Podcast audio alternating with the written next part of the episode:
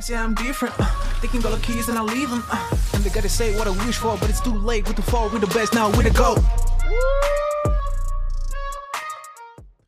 Hey yo, bienvenue dans le podcast The GOAT MMA Boxing. J'espère que vous allez bien les GOAT, que vous avez passé une excellente soirée de combat très très très remplie, hein, très forte en émotion. Euh, on va parler de, de plusieurs combats du- du- durant, durant le temps qu'on a actuellement. Et là, moi, euh, bah, faut savoir que déjà la première partie, là, on est avec Pugilin, hein, donc euh, qui est avec nous. Et la première partie de la réaction à chaud, on l'a faite sur sa chaîne. Donc la vidéo va s'afficher juste là. Je vous invite à, à aller la voir pour, on va dire, être dans la continuité de l'analyse qu'on va fournir aujourd'hui. Car là, on va se demander, est-ce que la grosse déception, la défaite assez perturbante, sonnante, choquante de Cyril Gann face à John Jones est aussi une défaite pour la France à l'international et notamment à l'UFC Euh, Déjà, tout d'abord, euh, bah, tout simplement, je vais te poser la question, toi. Qu'est-ce que tu penses déjà? Est-ce que tu penses que ça aura des répercussions ou tu penses que d'abord, c'est juste d'un point de vue individuel Gann, c'est très très compliqué ce qui se passe pour lui? Enfin, déjà, je, trouve, pas- je trouve pas mes mots parce que c'est assez compliqué comme situation. Moi, je pense que en termes de répercussions, ce sera plus sur du manque à gagner. Euh, tu vois, quand tu as l'occasion de faire, je sais pas moi, tu as l'occasion de faire une affaire et tu ne la fais pas. En soi, tu perds rien, mais tu fais du manque à gagner. Et c'est ce qui se passe là avec la défaite de Cyril Gann, c'est que s'il avait gagné, le MMA français aurait explosé. Là, à mon avis, il va juste rester tel qu'il est.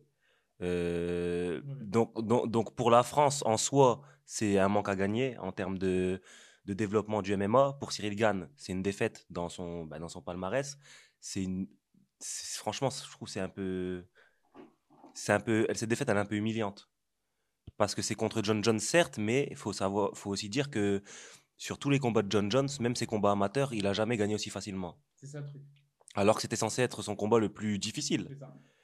Et c'était son combat, le- c'était le combat le plus facile de sa vie. Et vous pouvez regarder tous, tous les combats de John Jones en amateur, même sur YouTube.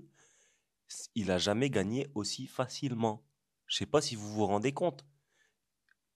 Donc euh, ouais pour le MMA français c'est c'est dommage parce qu'il il va pas se développer. Il va enfin il va, il va se développer moins vite parce qu'on a besoin d'ambassadeurs forts qui, qui ont une bonne image. C'est le cas de Cyril Gann. Euh, et qui, mais il faut aussi performer dans la cage. Et euh, il l'a très bien fait pendant de nombreuses années. Mais euh, là, bah, c'était euh, c'était une défaite et qui plus est, une défaite très choquante et humiliante à mon sens. C'est assez compliqué, on voit beaucoup de réactions. On voit énormément de réactions actuellement sur Twitter, les réseaux sociaux, Instagram. Beaucoup de gens. Et il y a, une réaction qui revient assez souvent et qui est assez brutale. hein, parce que c'est vrai que. Mais on est obligé d'en parler. Il y en a beaucoup qui disent que Cyril Gann, déjà, doit. S'il veut espérer toucher l'or, potentiellement changer de team. Est-ce que tu auras une réaction à ce genre de phrase? Bah moi c'est moi c'est quelque chose que c'est quelque chose que je dis de je suis pas au MMA je suis, pas au MMA Factory, j'ai mis les pieds une fois là-bas euh, il y a longtemps, j'étais venu faire un entraînement vite fait, mais c'était pas le MMA Factory de, maintenant. Mais en fait, ce qui laisse transparaître au MMA Factory à travers les réseaux sociaux, c'est que c'est enfin je, vais pas dire le terme kermesse ou quoi parce que sur Twitter, c'est des termes qu'on c'est des termes qu'on voit kermesse etc mais ça donne l'impression d'être un gym qui, qui franchement, j'ai pas l'impression qu'on peut bien progresser là-bas. Et, et j'en parlais notamment avec des amateurs. Donc là, on va parler aussi de la partie amateur. J'ai l'impression qu'il n'y a pas une, bonne prise en charge. Et, et, et- et je l'ai même vu dans le, dans le podcast. euh, donc, euh, euh, c'était Laser MMA. Euh, Pico, il disait que, en gros, là, en ce moment, ils ont plus, de- ils ont plus de coach de lutte. Ah, t'as plus de coach de lutte, mais Cyril, il combat John Jones, non? Dans... Tu vois, c'est compliqué. Après, peut-être que Cyril, oui, effectivement, il s'entraîne avec d'autres personnes, il s'entraîne peut-être à d'autres endroits. Et on a même pu voir Boulox dire que il le voyait pas souvent à la salle. Donc peut-être que Cyril, il n'est pas forcément toujours au MMA Factory, mais il s'entraîne ailleurs. Mais je pense que c'est bien d'avoir un noyau, euh, une maison mère où, où, où tu te sens bien, où tu peux, où tu peux faire tes armes, et après aller, aller, aller chercher ailleurs. Mais je- après, c'est compliqué d'un point de vue extérieur de se dire, euh, de se dire maintenant, est-ce que qu'est-ce qui a foiré? Est-ce que c'est Cyril Gann? Parce que peut-être qu'il a perdu à cause de sa team, peut-être oui, mais peut-être qu'il a aussi perdu juste à cause d'un problème de mental. parce qu'on a vu, ben, on l'a fait dans la vidéo juste avant, on a parlé du mental. Euh, donc ça peut être un tas de facteurs. C'est peut-être un peu tôt pour se prononcer. Il faudra, il faudra voir le retour des, bah, des principaux concernés, même si je pense qu'ils vont pas dire oui, c'est notre team qui a, qui, a, qui a, déconné, etc. Donc il faudra toujours essayer de voir euh, le juste milieu. Mais, euh, mais donc moi, je pourrais pas vraiment apporter de réponse là pour l'instant, en, l'état. Mais je pense que mon ressenti, je pense qu'il y a peut-être quelque chose à changer dans, dans la team. D'accord. Moi, c'est marrant que les gens disent ça parce que moi, je vais donner ma réaction à ce genre de choses. J'ai peut-être l'impression que Cyril Gann a été victime de son talent. Que Cyril Gann a été victime du fait qu'il soit un peu surdoué, un génie. Parce que le talent, il est indéniable. Le fait qu'il soit extrêmement fort, qu'il assimile extrêmement rapidement les connaissances vis-à-vis des autres, et notamment dans, la, dans n'importe quelle discipline. On a vu qu'il était extrêmement athlétique en basket, en football et en MMA. Et j'ai l'impression que ça, ça l'a aidé à le propulser déjà, notamment dans le top 5 et vers le contentieux du titre. Mais ensuite, après, que le peut-être il y a eu une certaine impasse au niveau. Je dirais pas, moi, je suis pas spécialiste. Hein. C'est-à-dire que Fernand Lopez et MMA Factory, ce sont des spécialistes dans leur domaine. Mais on va dire, toutes les phrases commencent à résonner de John Jones qui ont été sorties dans l'Amjid. C'est ça. Mais juste Juste, les gars, je veux juste faire une petite aparté. Quand, quand, je parle des teams, etc., je ne remets pas en cause les compétences de Fernand Lopez, Benjamin Je, mets je remets en cause les compétences de personne. C'est juste un ressenti que moi j'ai et je me dois de vous le donner en toute transparence. C'est juste ça. C'est même pas c'est même pas une critique ou quoi. C'est juste, tu me poses la question, moi je vous dis honnêtement ce que je pense. comme vous, vous pouvez, vous avez les réseaux sociaux, vous avez un avis si vous êtes à ma place, vous l'aurez donné. Moi, je vous le donne comme ça. C'est même pas une critique ou quoi. Bien sûr, bien sûr. Et c'est pour ça que nous aussi, on, aimerait vraiment, les gars, que vous nous, nous, donniez votre avis en commentaire. C'est super important parce qu'on récupérera aussi ces éléments et ça nous permettra un peu de d'analyser avec votre aide ce qui est en train de se passer potentiellement. Parce que là, ce combat-là, je pense que c'est un shift. Déjà, comme il a pu le mentionner euh, euh Pugila, dans l'avancement du MMA français. Et comme j'ai pu le mentionner dans notre vidéo de réaction à chaud, là, ce qui s'est passé avec le combat de John Jones, c'est une leçon pour les autres combattants à venir de la génération française qui eux aussi ont le potentiel de toucher cette ceinture en or. Parce qu'on peut dire ce qu'on veut, il a quand même touché la ceinture intérimaire. Oui, certes, c'est inédit, hein. certes, on aurait espéré l'or, le vrai. Cyril, déjà, il, a. En fait, si tu veux, moi, je pense pas qu'on puisse en vouloir à Cyril particulièrement d'avoir essayé. Toi-même, tu, voilà, voilà, tu sais ce que c'est de rentrer dans la cage, tu rentres dans la cage, on peut pas lui en vouloir. Bah non, bah, même si Cyril, lui, il a réagi à chaud, il s'est dit, euh, il est très déçu de lui-même, etc. En soi, c'est un combat, il, joue, et puis il y, a beaucoup de gens qui prennent ça hyper à cœur. Faut pas oublier que c'est de base Cyril combat pour lui, avant tout pour lui, donc il est le premier déçu. Faut pas croire que Cyril euh, il fait ça comme ça, il est déçu, c'est sa personne, c'est lui qui, entre guillemets, s'est fait humilier devant le monde entier. Donc euh, lui aussi, il est déçu, il en a conscience. Mais je pense que... Je pense que, tu vois, c'est un tout. On peut pas dire que c'est que de la faute de Cyril Gann, c'est que de la faute du MMA Factory. Je pense que c'est un ensemble. Et puis, des fois, ça arrive, les contre-performances. Et puis, j'ai déjà vu des athlètes euh, faire une contre-performance et rester dans la même team et après reperformer. Mais là où c'est compliqué, c'est je pense que, comme tu l'as dit, ce combat, pour moi, c'est un shift euh, c'est un vrai tournant dans la carrière de Cyril Gann, puisque je pense que euh, bah déjà, ce genre d'opportunité, il l'aura plus jamais. Et c'est pour ça, en fait, qu'il le dit lui-même, Cyril Gann, il dit Je, je m'en veux terriblement. En gros, il s'en veut, il est déçu de lui-même. Parce qu'en fait, il était face à John Jones et il avait l'occasion de marquer l'histoire du sport français. Et est-ce que l'enjeu, il n'était pas trop gros pour, euh, pour lui? Qui finalement, comme tu l'as dit, c'est un, gars talentueux.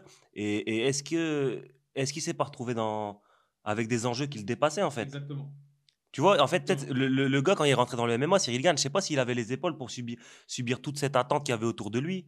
Les médias, euh, on le voit partout, euh, on voit tout le monde lui, lui, dire oui, tu as l'avenir de la France entre les mains, etc. Entre guillemets, tu seras le plus grand sportif.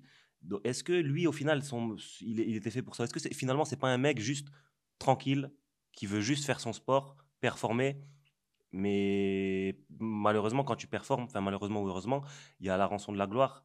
Et il faut, faut, faut, assumer aussi des fois quelques responsabilités. Exact. Et c'est la rançon de la gloire, ce fameux revers de la médaille d'être parmi les précurseurs, parmi les pionniers, on va dire, parmi ceux qui sont les premiers en France à se retrouver à un tel niveau. C'est ça, je pense, que, qui est assez intéressant parce que là, c'est pour vraiment aussi leur enlever une certaine responsabilité, même s'ils en ont une grosse. C'est que quand en France, il y a tout à faire en MMA, tu sais pas c'est quoi le seuil.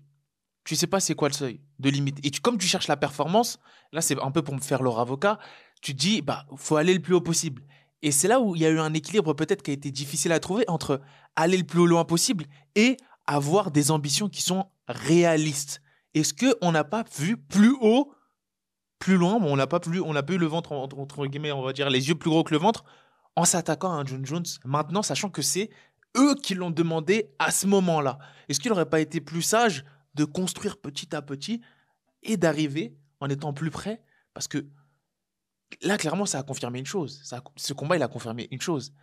C'est la rhétorique qui disait que tu as fait une telle performance en lutte face à Nganou, il n'y a aucun intérêt à aller vers un John Jones. Après, juste pour répondre à ta question, je pense que c'est pas forcément une erreur d'avoir pris John Jones maintenant. Puisque, bah parce que je pense que John Jones, comme on l'a évoqué dans, dans, le podcast qu'on a fait précédemment, il lui reste, on l'a vu sur son physique. Un John Jones, on est sur un John Jones vieillissant, même sur son visage, etc. Donc, il, est quand même dans la, dans la très, très, dans la performance de très, très haut niveau. Mais c'est un John Jones qui lui reste maximum un combat ou deux. Là, il va combattre contre Stipe Miocic. Et après, je pense que c'est terminé. Donc, à mon avis, c'est un coach, un, coach à, à, à pas rater. Et, c'était soit on le prend, soit on le laisse passer, on le reverra plus jamais. Donc, quitte à, quitte à le faire, là, à mon avis, Cyril Gann, même financièrement, il a dû prendre euh, quand même un bon billet. Et on l'a vu euh, avec ses sponsors, etc. Il a dû quand même se mettre à l'abri. Donc, euh, rien que pour l'aspect financier, et bah, c'était intéressant. Après, pour l'aspect sportif, c'est vrai qu'on aurait peut-être dû, enfin, il aurait peut-être dû attendre un petit peu plus, mais au risque de le voir, euh, de voir John, John Jones s'échapper ou prendre sa retraite, etc. Donc, euh, voilà. Et c'est ça, et c'est ça, voilà, c'est pour ça que les gars, faut prendre énormément de recul parce qu'on voit déjà beaucoup de gens s'attaquer.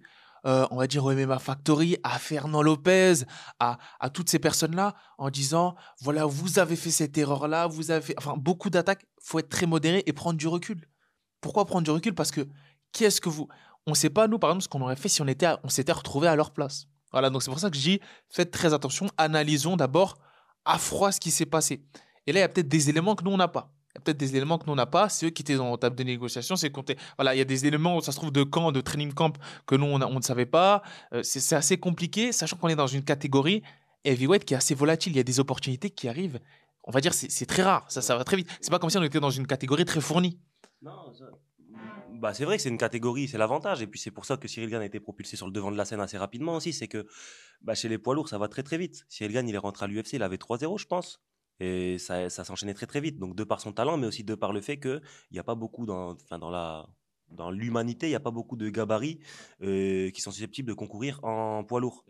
Donc ça fait que forcément, il y a beaucoup moins de monde, beaucoup moins de monde compétent, beaucoup moins de poids lourds vraiment athlétiques comme lui l'est. Donc forcément, les, grades, ils passent vraiment rapidement et, tu te retrouves sur le devant de la scène euh, très très vite. Donc, euh, ouais, c'est vrai.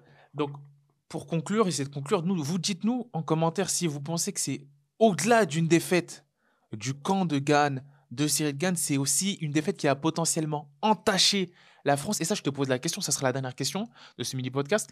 Est-ce que tu penses que cette défaite-là, elle va un peu entacher l'image de la France qu'on avait déjà un Strickland qui nous a déjà dit qu'on était un peu des personnes qui abandonnaient nous les Français, que les Français sont connus sur la scène internationale pour être des quitters, des, des personnes qui abandonnent depuis. Et ça, ça remonte à ceux qui sont. Je vous renvoie aux puristes du MMA, ceux qui regardent l'époque du TUF, à l'époque où même il y avait un Français, j'ai oublié son nom, qui était connu, bah, qui avait perdu à plusieurs reprises. Et du coup, on était devenu un peu la risée dès les premiers tufs. On va dire The Ultimate Fighter, l'émission de, Dana White. On était un peu les Français la risée du MMA à l'international. Et ça, c'est vrai que ça devient assez compliqué parce que on, avait on a un prototype qui est extrêmement intéressant en la personne de Sherigan, que moi je considère comme un prodige. La carrière, la gestion de carrière, elle est peut-être très discutable, voire très discutable, mais là, on se rend compte que bah, John Jones, c'est le revers de médaille. On a un GOAT d'un côté et potentiellement la risée de l'autre française. Est-ce que toi, tu penses que là, ça, cette défaite-là, la manière dont ça s'est produit surtout, hein, pas la défaite en tant que telle, mais la manière, tu vois, presque moins d'une minute, soumission à l'aise, est-ce que tu penses que ça, ça peut entacher potentiellement des opportunités pour les camps français futurs à l'UFC Bah, c'est-. Bah, c'est clair qu'une défaite, ça, c'est, ça a jamais de rien de positif. Enfin, ça a du positif, mais ça a plus de négatif que de positif. Et ça, ça en fait partie. Ça, a- ça a entaché, à mon avis, l'image, euh, l'image. euh, en quelque sorte, ça a donné raison à quelques détracteurs. Ouais. Mais je pense que les personnes qui sont, euh, qui sont, qui sont saines d'esprit, j'ai envie de dire, parce que et qui sont honnêtes avec elles-mêmes, euh, elles vont pas se fier à ça. Et puis on a aussi des guerriers comme Benoît Saint-Denis, qui a fait une grosse guerre et qui nous a fait honneur à tous, qui nous a rendus fiers malgré sa défaite contre Eliseu. Euh, Il y a beaucoup de combattants qui nous font honneur. Ouais. Et même Cyril Gann, il nous fait honneur en vrai. Tu vois, c'est... mais il a perdu, mais c'est pas grave, c'est un combat. Et puis il faut aussi voir euh, la suite de sa carrière, comment, ça, comment elle se déroulera. Mais c'est vrai que si on isole ce combat, on peut se dire, ah ouais, en fait, euh, le petit Français, il est venu, il s'est fait éteindre, euh, il s'est fait soumettre et puis, et puis terminé. Mais je pense que les personnes qui sont claires avec elles-mêmes et qui sont honnêtes, et, elles vont pas lui tenir rigueur euh, à tout un pays juste pour une petite défaite, tu vois, en sachant qu'on a beaucoup de, de- on a beaucoup de tueurs à gages. Et puis, euh, et puis voilà, tu vois, il y a des combattants qui, qui- qui ont été formés en France et on, on sait toute la qualité euh, et tout le roster français. Et puis si ils sont pas contents, on leur envoie des Saladin Parnasse, des Mansour Barnaoui, euh, on leur envoie des, on leur envoie des gâchots, donc euh, tranquille. c'est vrai qu'on est tranquille. Écoutez, c'est la fin de ce mini podcast. Dites-nous votre avis. Est-ce que cette défaite-là, c'est aussi une défaite de la France à l'international? On attend vos avis en commentaire et on se retrouve pour un nouveau podcast. To go.